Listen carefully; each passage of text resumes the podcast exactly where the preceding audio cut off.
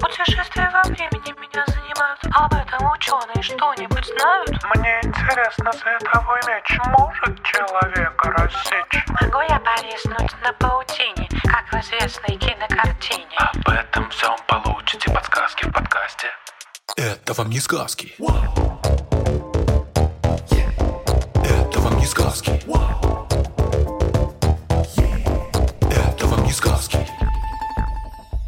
Всем привет! Это подкаст «Это вам не сказки». И я Тата Зарубина. И тут со мной есть еще Степа Калитеевский. Привет-привет! И мы, как всегда, разбираем всякие сказочные и мультяшные вопросы. И сегодня у нас очень мимимишный вопрос. Степ, какой? Могут ли пони дружить, как в мультике My Little Pony? Э, если что, My Little Pony — это мой маленький э, пони по-русски.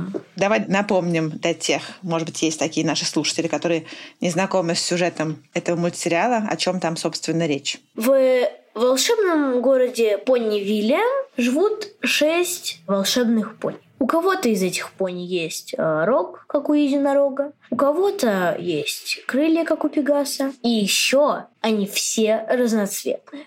Каждый из них соответствует один элемент гармонии. Например, это щедрость, доброта, смех и так далее. Все эти пони ссорятся, обратно мирятся, спасают разных принцесс. В общем, жизнь у них, э, так сказать, интересная. Но главное, что они все очень-очень-очень дружат. Отсюда и наш вопрос. Могут ли пони дружить? Ну и вообще лошади. Круто.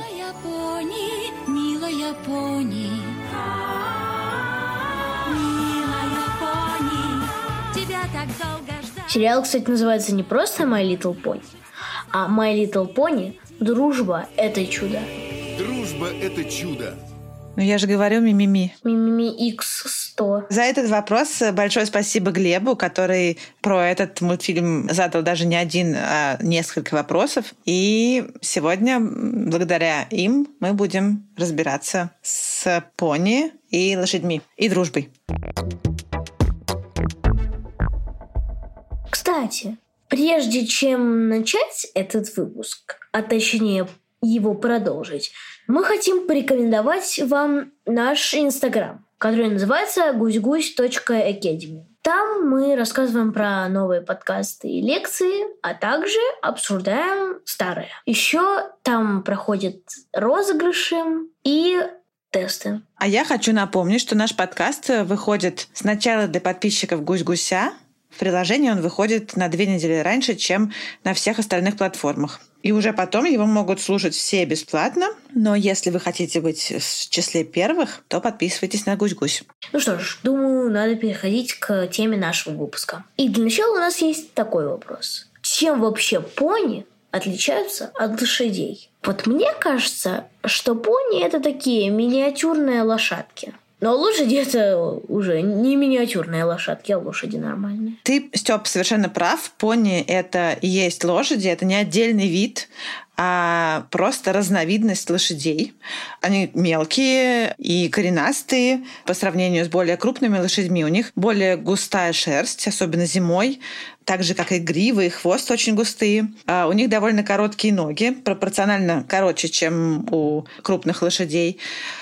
Ну и вообще они выглядят такими более приземистыми и такими с тяжелыми костями. Можно сказать, как гномики в мире лошадей. Да, можно так сказать. Тоже коренастые, тоже Да-да-да. низкие. Вот, ну, у них более толстая шея и короткая голова. А еще у них большие глаза, и маленькие уши. Вообще, так сказать, что пони всегда маленькие, а лошади всегда большие, провести какую-то четкую границу именно по размерам невозможно, потому что некоторые породы лошадей, которые относят к пони, они даже бывают крупнее, чем э, некоторые мелкие породы лошадей, которые считаются именно лошадьми. Поэтому тут все немножко запутано, но в общем и целом я описала, как их можно отличить. Вообще все эти особенности связаны с тем, что пони — это северные существа, они развивались в Северной Европе и э, адаптировались к местным довольно суровым климатическим условиям. Густая шерсть, она дает тепло, так же, как и там густая грива,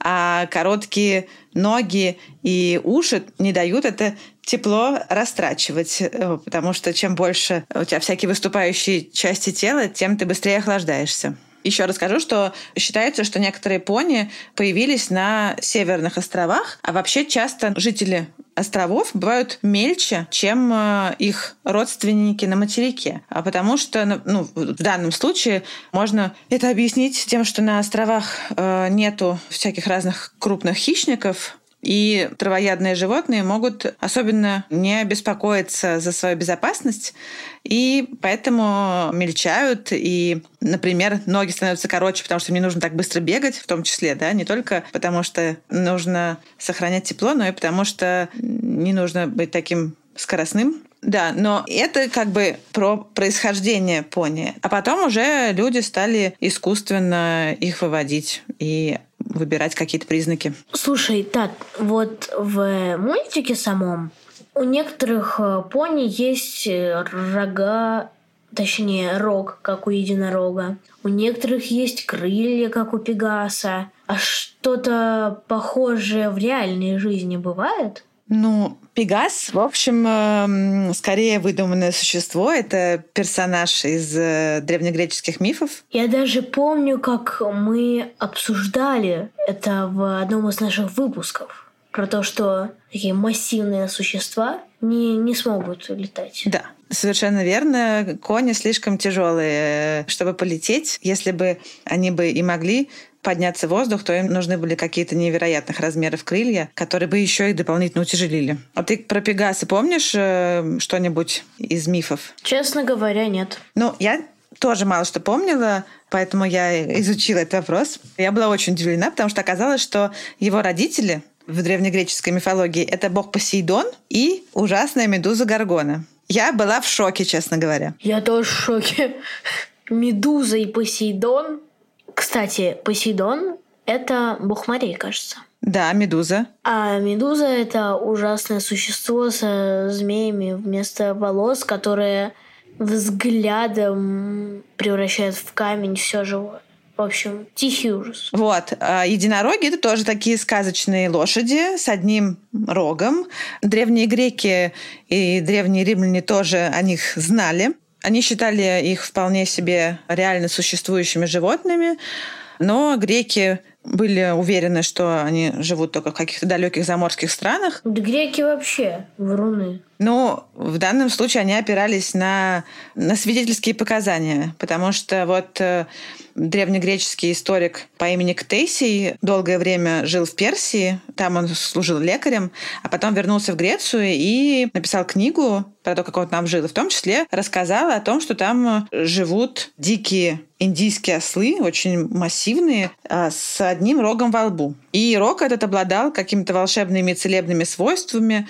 А, если выпить воды из этого рога, то никогда не заболеешь, и он может спасти от любого самого смертоносного яда. Я еще помню, что нарвалов, таких типа китов с рогом, называли единорогами и даже устраивали на них охоту. Да, ты совершенно прав. Э, я как раз хотела сказать, что в отличие от пегасов, у единорогов есть э, какие-то реальные прототипы. И вот нарвалы — это одни из самых очевидных. Это удивительные киты, которые живут э, в Северном Ледовитом океане и на севере Атлантического. Вот у самцов нарвалов есть огромный длинный бивень он может быть до трех метров длиной и весить до 10 килограмм. И он, так же, как и в легендах про единорогов, которые мы уже по большей части знаем из Средневековья, когда мы представляем себе единорога в виде красивого белого коня со спиральным рогом, а, очень дикого. Так вот, у нарвала как раз ровно такой рог, закрученный, как вот у этих легендарных единорогов. То есть он прямой сам? а узор такой на да, да, да, да, да. И вот у самцов нарвалов это их бивни. Но один бивень короткий и спрятан внутри рта, а второй левый. Он очень длинный и похож на рог единорога. И действительно, говорят, в средние века иногда эти бивни доходили до Европы, и там их э, выдавали за рога единорогов. Но на самом деле это не единственный возможный прототип для единорогов. Еще Такими могли быть древние носороги. Люди в средневековой Европе и даже в Древней Греции в Древнем Риме не могли с ними встречаться, но они, возможно, могли находить какие-нибудь черепа ископаемых животных, и дальше их воображение могло дорисовывать что-нибудь наподобие единорогов. Вот. А на самом деле еще бывают э, разные, очень редко, но бывают разные генетические аномалии, Например, у обычной косули вместо двух рогов вырастает один, и он может быть даже посреди головы. Вот я читала, что несколько лет назад в Италии, например, был, встретили такую молодую косулю, у которой э, один рог рос симметрично ровно посреди лба. Так что, да, с единорогами все э, ближе к правде, чем с пегасами. Ясно. Я очень люблю единорогов. Кстати, в мультике-то у пони есть не только рога и крылья. Еще же у них есть грива. У лошадей в реальной жизни тоже есть грива. Но да, вот зачем, в принципе, лошадям грива? Львам-то я понимаю, лошадям. Считается, что грива, она очень ценная штука, потому что у нее очень много разных э, функций.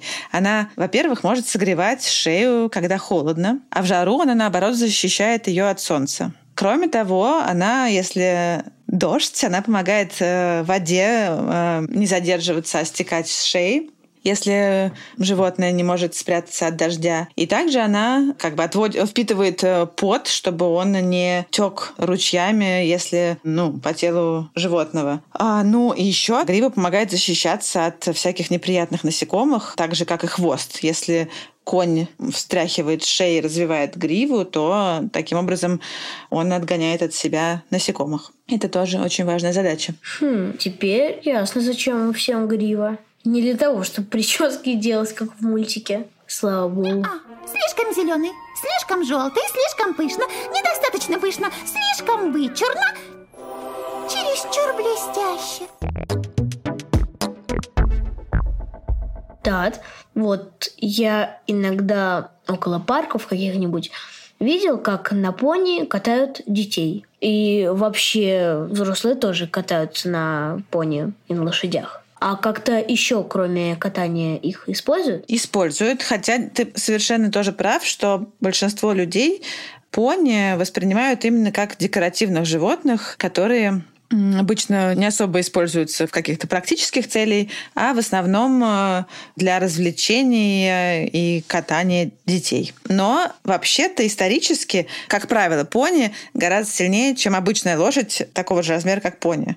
И при этом они менее требовательны к еде и к условиям жизни, а, и их проще и дешевле содержать. Поэтому пони именно в таких хозяйственных целях э, пони использовали очень много и для перевозки грузов, и для всяких сельскохозяйственных работ. Бедные лошадки. И на лесозаготовках их много использовали, и даже в военных целях. Хотя кажется, что это такие э, маленькие, не очень быстрые лошадки, тем не менее для этого их тоже использовали. Вот даже однажды армия, которая помогла первому британскому королю из династии Тюдоров, э, Генри Тюдору, завоевать английский трон. Э, она была именно не конной армией, а они ездили на валийских пони. И, между прочим, благодаря этому событию закончилась такая знаменитая гражданская война в Англии, которая называется войной Алой и Белой Розы. То есть война Алой и Белой Розы закончилась из-за пони?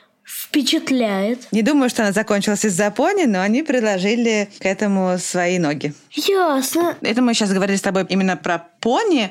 Больших лошадей используют примерно таким же способом, но немножко их шире используют. Например, э, лошадьми пользуются полицейские. Ну, ты, может быть, видел конную полицию. Ты живешь рядом с парком, наверняка э, встречался с ними. Да, да, да, именно. Это очень э, интересно выглядит. Два таких полицейских, которые должны в каком-нибудь это автобусе замаскированном ездите, ездят на таких э, красивых лошадках. Да-да-да. Ну, а кроме того, лошади по-прежнему используются в разных видах спорта. Ну, и еще иногда на всяких парадах какая-нибудь гвардия королевская ездит традиционно на лошадях. Это тоже бывает очень красиво.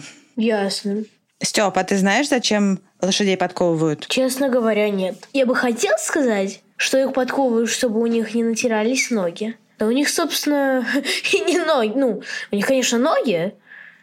Я понял, чтобы копыта не стирались. Их подковывают. Да, абсолютно верно. Вообще, ты знаешь, как устроена лошадиная нога? Ну, нет. Э, Лошади ходят на кончиках пальцев. То есть как будто бы человек встал на цыпочки. Совсем-совсем вытянулся на цыпочки, на пальчиках, на пуантах. Вот лошади ходят так. Причем они ходят на одном единственном пальце. То есть действует только один палец. Остальные пальцы уменьшились или совсем исчезли. При этом эти пальцы, которые у лошадей остались, должны выдержать вес лошади, который там в среднем около 500 килограмм, а еще иногда с грузом, а еще она любит прыгать. В общем, э, пальцем приходится туго. И эти пальцы одеты в специальные роговые чехольчики, копыта. То есть, по сути, копыта — это такие огромные ногти, разросшиеся. Все модницы позавидуют таким ногтям.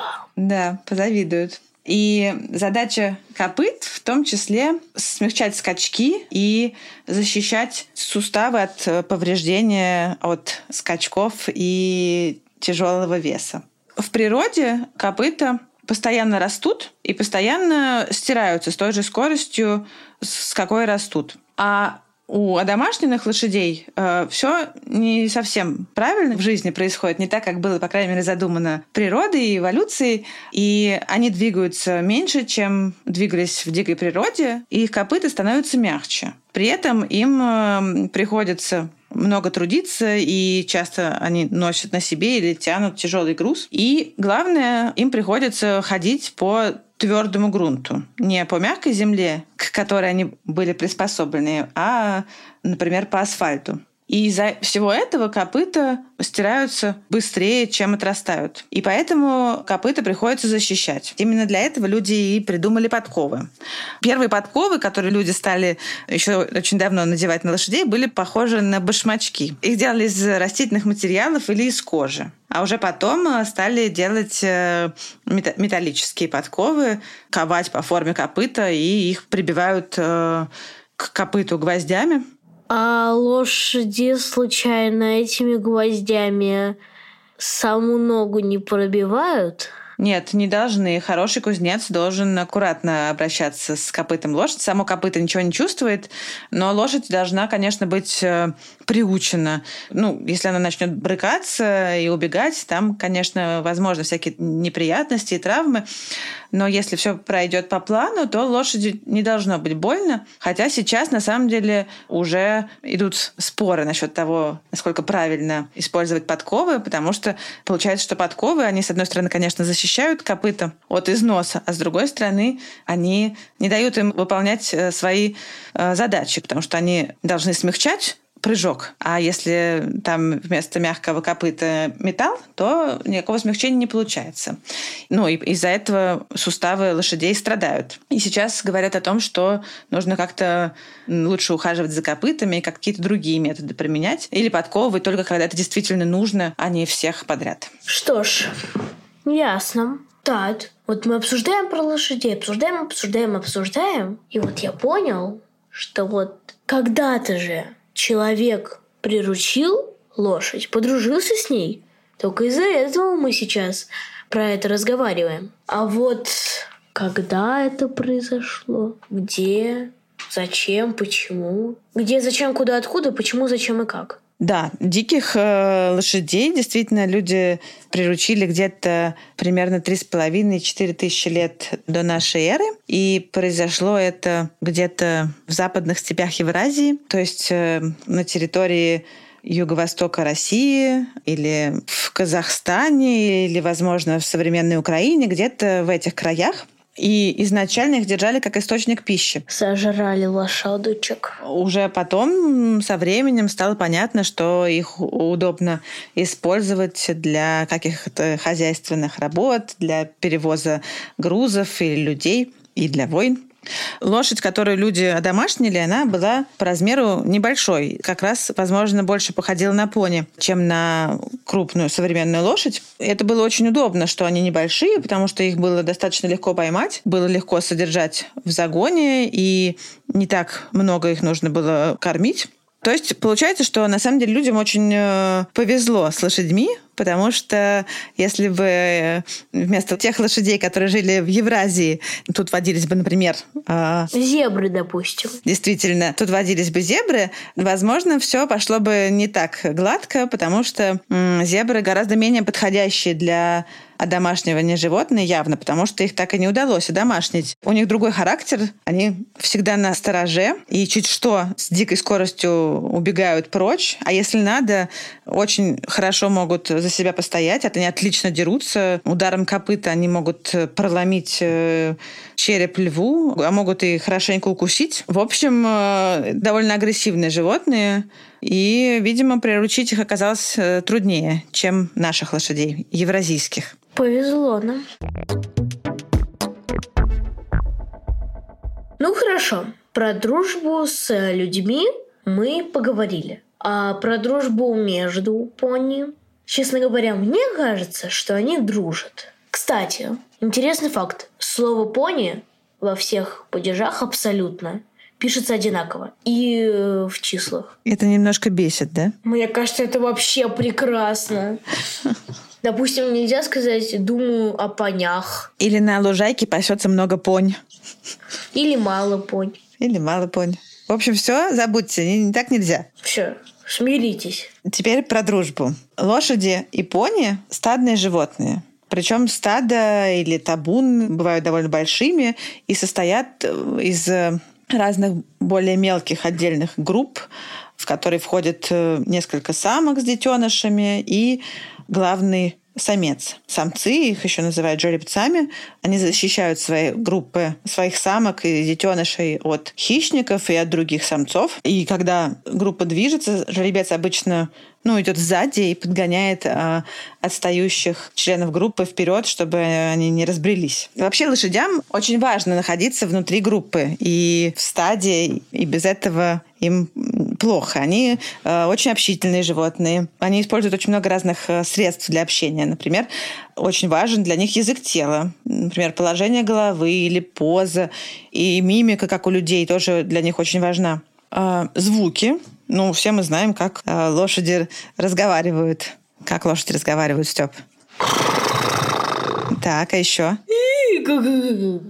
Да, лошади ржут и визжат, и фыркают, и все это что-то означает. А верблюды вообще плюют. Вообще плюют на всех, да.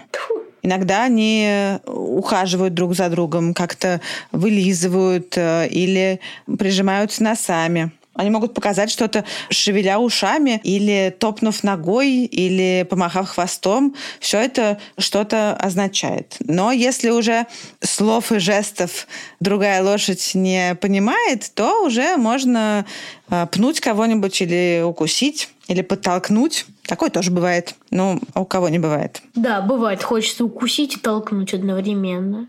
Чтобы нижняя часть улетела, а верхняя осталась у тебя в зубах. Очень, очень понимаю. Вот, ну, в общем, как я уже сказала, лошадям важно, чтобы вокруг них были другие лошади. Но когда лошадь живет с человеком, так не всегда получается. И тогда важно человеку правильно как-то воспитать лошадь, чтобы она не грустила, и чтобы она воспринимала хозяина тоже как компаньона, и не, чтобы ей не было так плохо от того, что она живет вдали от других лошадей. Ну, даже когда какая-то лошадь э, живет изолированно в какой-то закрытой конюшне, где она не может видеть других животных, она чувствует себя довольно плохо, и у нее какие-то происходят нарушения в поведении, и она становится очень беспокойной, и ею трудно управлять. В такой ситуации, даже если рядом с ней будет какое-нибудь другое животное, пусть это будет кошка, коза, не знаю, осел. В любом случае это будет лучше, потому что даже такая компания уменьшит стресс э, лошади от одиночества. В одиночку лошади даже спят хуже, потому что они привыкли. Зебры, кстати, вообще не могут спать в одиночку. Извини, что перебила. Ну, это то же самое, потому что лошади привыкли, они спят, зная, что рядом есть кто-то, кто стоит на страже и наблюдает за хищниками. А если лошадь живет одна, то она не может себе позволить нормально отдохнуть. Поэтому она не сможет спать спокойно и постоянно должна будет наблюдать за происходящим так или иначе. Вот. Так что, в общем, дружба для лошадей и для пони, в частности, очень важна. Это реально круто. То есть, в принципе, мультик такой, на четверть научный. Ну, научным я бы его не назвала, но доля правды там есть. Это конец? Это конец. Спасибо нашему редактору Асе Тереховой. Спасибо нашему звукорежиссеру Диме Гудничеву, фактчекеру Михаилу Трунину, расшифровщику Кириллу Гликману и композитору Михаилу Соробьянову. И спасибо Степе. Спасибо, Татя. И спасибо Глебу за вопрос.